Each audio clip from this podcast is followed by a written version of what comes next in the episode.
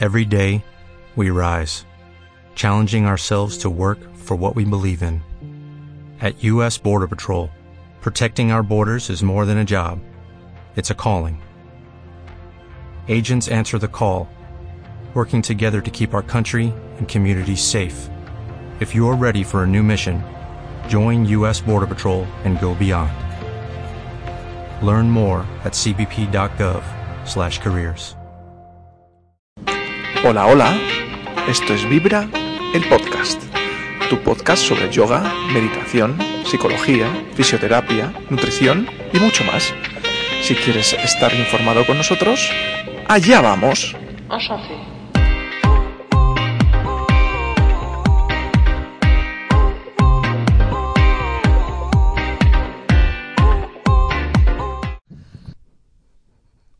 Hola Vibres, ¿qué tal? Bienvenidos al número episodio número 36 de nuestro Hola. podcast. Hoy estamos aquí con Stephanie y Michelle. Stephanie, ¿qué tal? ¿Cómo Hola estás? chicos, ¿Qué tal? gracias por la invitación. Pues bueno, Stephanie es profesora aquí con nosotros en, en Vibra de yoga. Eh, nos va a contar un poco pues, su historia alrededor del yoga, porque ella también es fisioterapeuta, y cómo la fisioterapia puede ayudar en el, en el yoga, en sus clases día a día, y, y cómo integra la fisioterapia en sus clases. Antes de nada, bueno, Stephanie es de Venezuela, de Valencia era, ¿no? Sí. Ok. Ok. Y bueno, ¿cuáles fueron tus inicios en el yoga? ¿Cuándo empezaste? Cuéntanos un poquito. Vale. Bueno, empecé hace un poco más de ocho años. Empecé en Venezuela, en Valencia.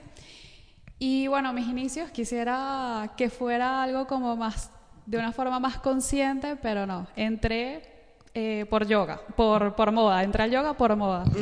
Me atrajo porque, bueno, en ese momento pues estaba haciendo como que un boom. En, eh, empezaban también el tema como que de las redes sociales, se veía más por allí. Y pues nada, yo entro con, con unas ganas de pararme de cabeza. Ah, vale. Eh, así de banal. Bueno, pero es, es- es bueno reconocerlo, es bueno No, porque no, mu- no mucha gente lo reconoce. No, no, no voy a mentir, o sea, así de banal. Eh, sin saber lo que estaba haciendo. Estuve, mis inicios fueron, me tocó ser muy autodidacta. Estuve como seis o siete meses practicando por mi cuenta. ¿Tú sola, antes de, dar, Sí, yo de ir a una primera sí, sí. clase, tú sola? A- Antes de ir a cualquier clase, seis o siete meses practicando sola. Bueno, lo primero que hice fue aprender a pararme de cabeza. Y cuando ya lo logro, bueno, igual me doy cuenta, lo sigo como practicando, viendo videos. Y me enganchó mucho. Me gustó primero porque me empecé a sentir mucho mejor físicamente. Sí, Y luego empiezo a notar también que me siento más tranquila. vale. Estaba como con menos ansiedad, como de mejor humor, que aunque era muy jovencita, igual pues uno tiene sus cosas. Sí, así siem- que, siempre hay algo, ¿no? eh, entonces, bueno, eh, eso, enganchada todo el tiempo. Después voy a mi primera clase y en la primera clase, muy gracioso porque aunque ni siquiera podía tocarme los pies con las manos, eh, fue como amor a primera vista. Fue como, wow, esto es lo que yo quiero hacer, eh, me quiero dedicar a esto. Y recuerdo que al final de la clase, a pesar de que me costó mucho, porque mm, fui a una clase intensa, creo que fue Ashtanga, Vale. y me le acerqué a la profesora y le dije, ¿qué tengo que hacer? ¿Dónde lo estudio para ser profesora de yoga? Y yo creo que ella me vio así como, bueno, primero practica. primero practica un poco y después... pero, pero sí, fue ahí. En esa, sí, fue... Es que eh, insofacto, o sea, me di cuenta, es esto. Y, y bueno, desde, desde entonces, desde que empecé a practicarlo, no he parado. O sea, sí ha sido constante. Un camino bastante autodidacta, porque después empecé a ir a clases, pero no tan seguido. Practica- he practicado muchísimo, más que todo por mi cuenta, y yo siento que eso ha hecho que el camino ha sido como más lento, quizás. Puede ser. Como de, de quizás los avances físicos eh, no han sido tan rápidos, los avances eh, mucho más profundos, menos, porque no sabes realmente lo que estás haciendo, no sabes de qué trata el yoga realmente, así que, pero bien, que es lo bueno, que se cultivó una autopráctica, así que Sí, rescato, eso sí, que rescato constancia, eso. ¿no? Que también es importante. Totalmente. Y hoy en día como profesora, eh, a mí, y yo creo que esto le puede chocar a, a- a muchos profes me choca un poco cuando veo que la gente practica yoga por moda, por un tema muy superficial, pero también digo, siento compasión y empatía Sí. y, y fe, porque digo, yo entré así y aquí estoy. O sea, ocho años después sigo y, y no me quedé ahondando por la superficie, sino que sigo. Entonces es como... Sí, yo algunas veces cuando hay eh, profesores o practicantes muy puristas que te dicen, no, el sub-yoga, ¿no? el yoga en la tabla, eh, no, eso no es yoga, o el No. yoga aéreo, eso no es yoga. Y dices, bueno, cualquier cosa que introduzca a la gente en esta filosofía de Totalmente. vida y les haga conectar más con ellos y con su cuerpo, sus sensaciones, sus emociones, pues bienvenido está y también es yoga. porque no? La vida es yoga, o sea que... Totalmente. Eso es lo que pienso. Y si esos estilos de yoga, que también son válidos, existen para enganchar a las personas, pues está genial, porque quizás no, no todos entramos con un quiero meditar o Sí, quiero... sí, sí, sí, no, sí. todos tenemos, no todos tienen, eh, Sí. porque yo no la tuve, no todos tienen esa conciencia. O buscan la relajación, ¿no? Exacto. Que mucha gente también viene al yoga por la relajación. Exacto, pero no todos van por eso, sobre todo quizás la gente joven, no entra con esa necesidad, entonces, bien. Muy bueno. Y, a- y al ser fisio, eh, lo, lo enfocas, lo metes mucho en tus clases, es, es- es muy diferente, eh, por ejemplo, cuando estás haciendo un ejercicio y ves a alguien eh, y dices, uff, tengo este, este ojo clínico de fisioterapeuta que digo, aquí se puede hacer daño, eh, ¿lo utilizas mucho? En ese sentido, sí. Sí, ¿no? Porque, porque es algo, o sea, es como un conocimiento que está allí, son cinco años de, de carrera, que no te puedes olvidar de eso y, y lo, lo llevas contigo, porque es que incluso lo llevas a, a- como a otros aspectos de tu vida también. Sin embargo, no sé, no me atrevería a decir que, que mis clases son diferentes por ser profesora de yoga, porque algo que yo respeto y admiro mucho de los profes de yoga es que eh, se preparan muchísimo. O sea, nunca dejan de estudiar y aunque no son fisioterapeutas, tú los ves con un, coni- un conocimiento pues importante de biomecánica, de anatomía, incluso hasta de fisiología o de sistema nervioso, por ejemplo. Entonces, no pudiera decir que yo soy especial, única por ser fisioterapeuta, no. Lo que sí es que mm, me dio un plus. Sí. Totalmente, o sea, me, me hizo el camino como más fácil porque ya yo venía, o sea, ya yo tenía ese camino recorrido por la universidad, así que... Sí, conocer cómo se mueven las personas, sí, cómo responden sí, sí, los cuerpos. Totalmente. Eh, Recuerdo, ant- eh, o sea, en mis inicios como profesora de yoga, sí es verdad que me, me obsesionaba un poco con el tema de la alineación por por lo de la fisioterapia, o sea, por, uy, es que aquí te vas a hacer daño, o no puede haber una rodilla mal puesta, o nada, nada, o sea, como muy obsesionada y después entendí que tampoco. O sea que, claro que tienes que cuidar, porque es que a un, un profesor de yoga, aunque no sea fisioterapeuta, va a cuidar y se va a, a fijar en eso, pero no al punto de obsesionarme. O sea, sigues haciendo paradas sobre la cabeza y demás cosas. Sí, eh, sí. Vale, vale. No, es que... Siempre y eh, cuando no haya, no haya, no haya alguna contraindicación, por supuesto. O sea, pendiente siempre haya de, lesiones y- de, de que mis alumnos, si vienen con una lesión o con algo importante que yo tenga que saber, siempre muy pendiente de eso. Sí, Eso sí. De, de eso, mira, justo vamos a hablar de las lesiones, porque eh, hay mucha gente que viene aquí con una lesión. Eh, somos un centro holístico que tenemos fisioterapia, osteopatía y gente viene con lesión. Y muchas nos preguntan, oye, ¿puedo hacer yoga con esta lesión? Esto es una pregunta también para las dos. Eh, ¿Se puede hacer yoga con una lesión? Sí, sí puedes hacer yoga con una lesión. Por supuesto, yo incluso aunque yo sea fisioterapeuta, yo como separo bastante las cosas porque mi rol mi rol en el incluso mi rol en la vida, porque bueno, no sé si lo saben, pero yo no ejerzo directamente la fisioterapia desde que me gradué, o sea, fue como ya está. Sí. O sea, me gradué, aquí está mi título, pero lo mío es el yoga. Vale. Entonces no lo ejerzo. Eh, yo siempre digo, no lo ejerzo directamente, pero, Pero lo ejerces en las clases, Sí, porque al final estás allí en un tema más preventivo. Eh, pero sí, sí puedes hacer yoga. Siempre igual pregunto, mira, ¿fuiste al fisio? ¿Qué te dijo el fisio? ¿Cómo está tu lesión? Porque también es verdad que muchas veces tienes un tiempo de, de- de reposo, que la lesión está como muy, no sé, muy nueva y que hay que no hay que abusar. Pero sí, sí puedes hacer yoga lesionado. El yoga se adapta a ti, no todo el yoga, así que siempre va a haber una opción. Mientras se lo comunicas eh, al profesor, el profesor te va a poder ayudar y guiarte para que no te, no te hagas daño. Okay. Y, luego, ¿te puedes lesionar? ¿Te puedes lesionar haciendo yoga? Porque aquí mucha gente tiene el miedo eh, de, oye, voy a entrar en una clase de yoga, no tengo experiencia, que nos pasa mucho, nosotros a veces tenemos muchos principiantes, y, oye, que he visto, es que he visto vídeos, claro, este es el, yoga que la gente ve por internet, gente pues, haciendo cinco vueltas, eh, eh, súper en forma, pero es que, a ver, hay que ser realista ese es el 0,0%, uno de la población. Los que vienen aquí normalmente, a lo mejor sí estás en forma, pero si eres principiante en yoga, normalmente es que te lo han recomendado o porque tienes ansiedad o porque, a ver, el yoga a veces es el cajón desastre, lo hemos dicho muchas veces, de la gente que tiene problemas, no, estoy con ansiedad, estoy muy nervioso, vete a hacer yoga. Sí, o si tiene una lesión también, vete a hacer yoga, te va a venir bien para la espalda, para la rodilla, para... Pues eso. Es difícil, ¿te puedes lesionar? Pues quisiera dar una respuesta más alentadora, pero 100% sí te puedes lesionar haciendo yoga. 100% sí. Claro, em, o sea, tampoco es meter miedo.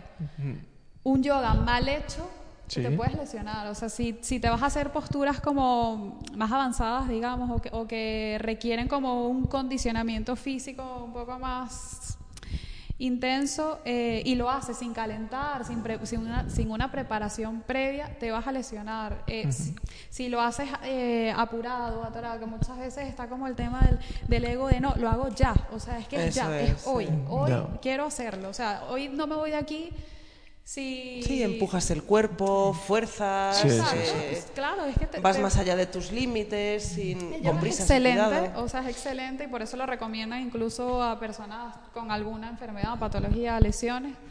Pero un yoga mal hecho puede ser bastante contraproducente, entonces sí.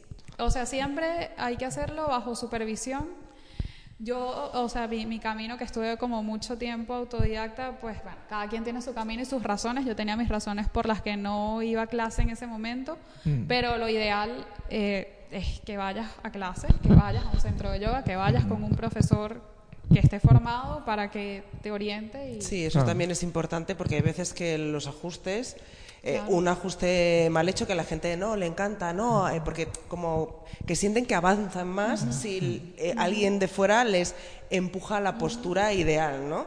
Pero muchas veces ahí también, si el profesor no está bien formado, no sabe, o también jugamos con ese ego del profesor de yo quiero ayudar a mi alumno a conseguir esta postura, le puede llegar a hacer daño. Es que eso es un buen, un buen punto, porque es que muchas veces ni siquiera es un tema del alumno, sino del profesor. O sea, es el profesor que quiere que el alumno haga X postura, entonces es como, a como de lugar, vamos para allá. Eso de los ajustes es un tema quizás controversial. Para, para otro podcast, ¿no? Abrir ese melón ahí. Y yo, yo no tengo nada en contra de los ajustes, porque de hecho... Eh, pudiera decir que yo soy pro ajuste, pero también es verdad que por el tema de, de, ser fisioterapeuta, siento que vine como con esa sensibilidad en las manos. O sea, es como, yo no tengo miedo a, a, tocar. un mm. cuerpo. No tengo miedo porque es que lo hice durante toda la carrera. Y es como que sabes leer. Tú sabes, desarrollas esa sensibilidad de hasta aquí. Porque el tema es que hay alumnos que tú les dices, avísame, pero no te avisan. Por miedo o por no se dan cuenta o se bloquean, lo que sea, y no te avisan y lesionas. Pero es verdad que sí es, es muy delicado. Si no se te sientes preparado para hacer un ajuste, yo creo que es mejor no, no hacerlo y, y, saber a quién hacerlo también, porque un alumno que no conoces, dale su tiempo. Bueno, hay gente que no le gusta que le toquen. Ah, bueno, también, eso también. Todos llevamos nuestra mochila y hay veces que dices, eh, ¿por qué tiene que invadir de hecho, mi espacio? De hecho, en la época de la pandemia esto lo ha acentuado un poco más. Eh, se decidió durante no tocar a nadie por, por tema. Yo creo que eso se ha, quedado un poco, ¿no? La gente todavía está un poco reacia que le toquen. Ya menos, ya menos, pero, pero bueno. Sí, sí, hagamos poco a poco. Sí. Bueno, vamos a seguir. Eh, por ejemplo, hablando de la meditación, una, parte muy importante de las clases, o de, las clases, o de meditaciones aparte. Eh, tú das mucha importancia al pranayama dentro de, tus clases, eh, ¿cómo lo enfocas? O sea, es siempre en tus clases hay una parte de pranayama, lo intentas. Ahora nosotros, por ejemplo, tenemos clases un poquito más cortitas de una hora, que es difícil a veces meterlo. Cuéntanos un poquito cómo suelen ser tus clases y, y cómo lo importante sí es muy importante para ti. Sí, sí es muy importante para mí, sobre todo en este punto en el que estoy en mi práctica personal, porque es algo que desde un tiempo para acá como que lo, lo he incluido, antes no le daba tanta importancia y ahora lo incluyo, entonces como lo, lo que yo estoy viviendo y, y como percibiendo y llevándome de la práctica de yoga es lo que quiero justamente compartir, entonces sí, es verdad que cuando das una clase de una hora es una clase más corta que que no le puedes dedicar tanto tiempo a, a meditación o pranayama porque si no la gente se va con la sensación de no hice nada y la gente quiere también venir a moverse, o sea, quiere, la gente quiere practicar posturas. Entonces, sí busco jugar con eso. Igual siempre eh, la- a la meditación le doy importancia, la meditación de inicio generalmente no dura menos, menos de cinco minutos, imposible, no va a durar en mi clase, por lo menos unos siete minutos estamos allí. Y busco integrar eh, algún pranayama.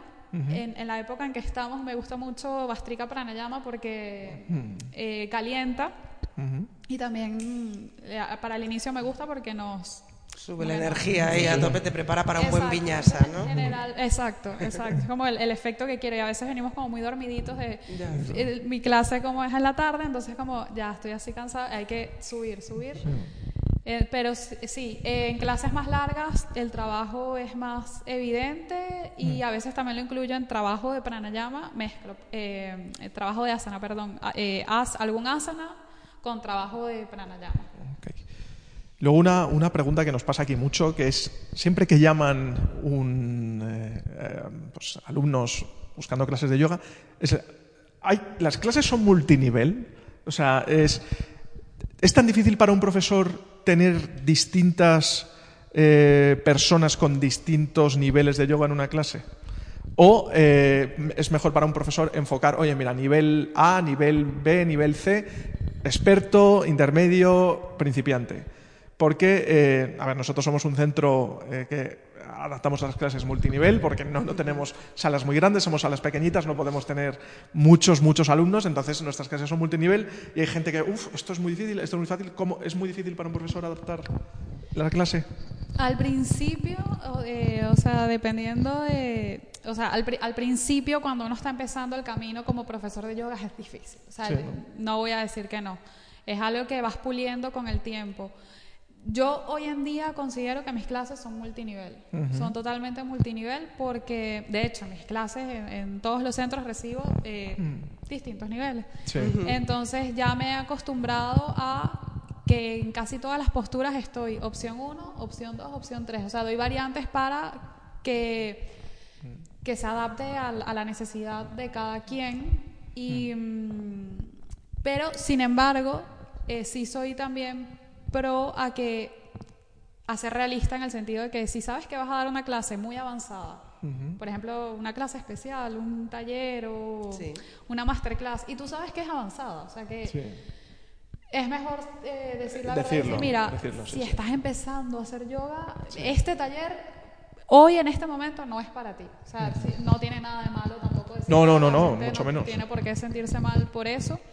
Así como también si una persona súper avanzada quiere entrar a una clase de principiante, Mm. eh, siempre y cuando esté dispuesto a recibir sin, Sí, sí, como que sí, sin sí. expectativa de Sí. vengo a Sí, sí, recibir, vengo con mi mentalidad de principiante, está bien.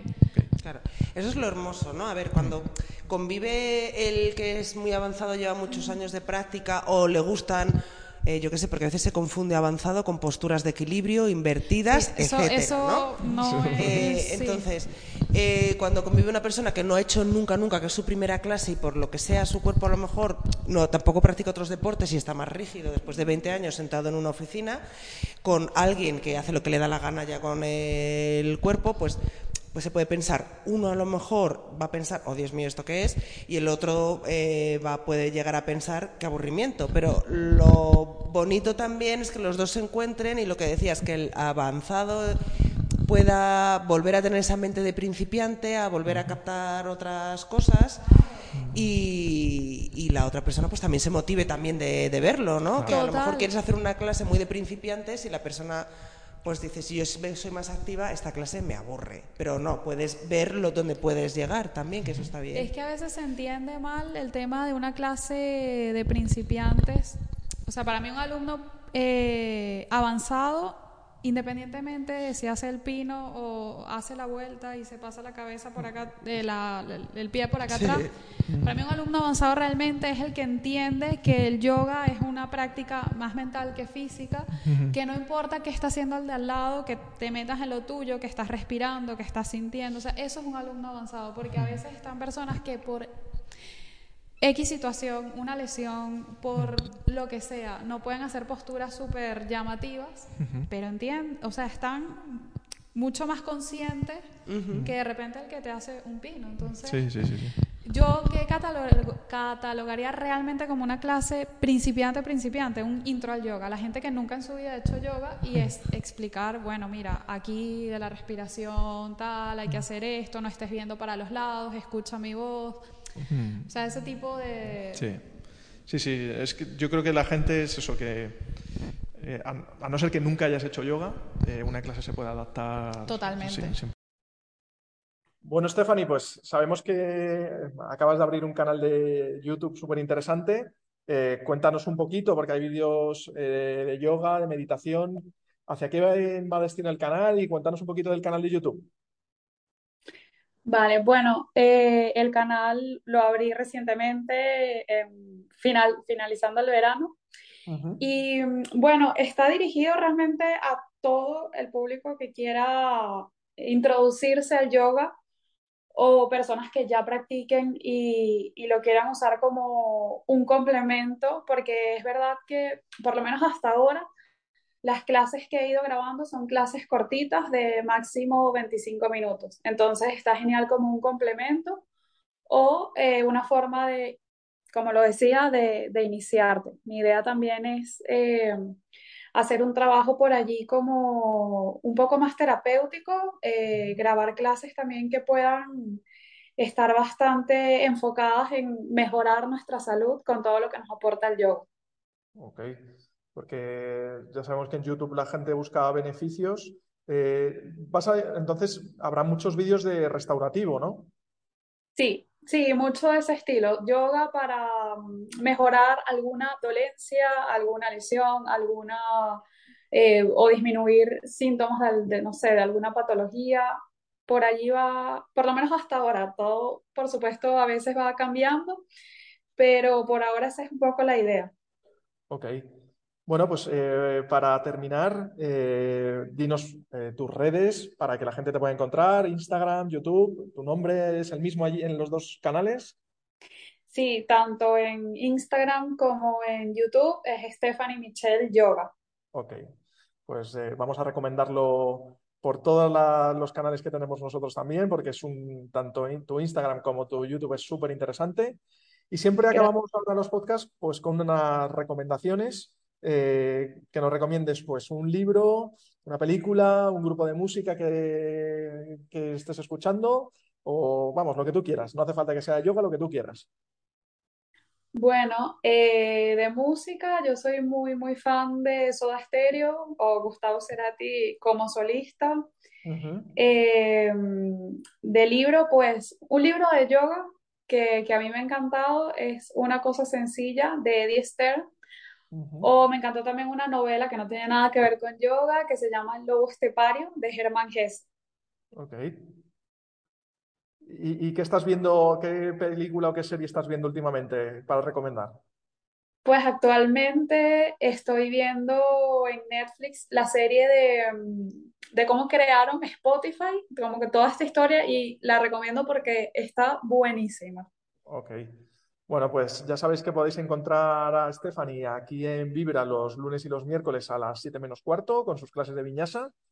Muchas gracias, Stephanie. Eh, gracias a ustedes por la invitación. Ha sido un placer y nos podéis encontrar a nosotros en Vibra Bienestar, en Jaime Hermida 9 y todo a través de www.vibrabienestar.com. Muchas gracias, Stephanie. Nos vemos en el siguiente. A ustedes. Adiós. Chao.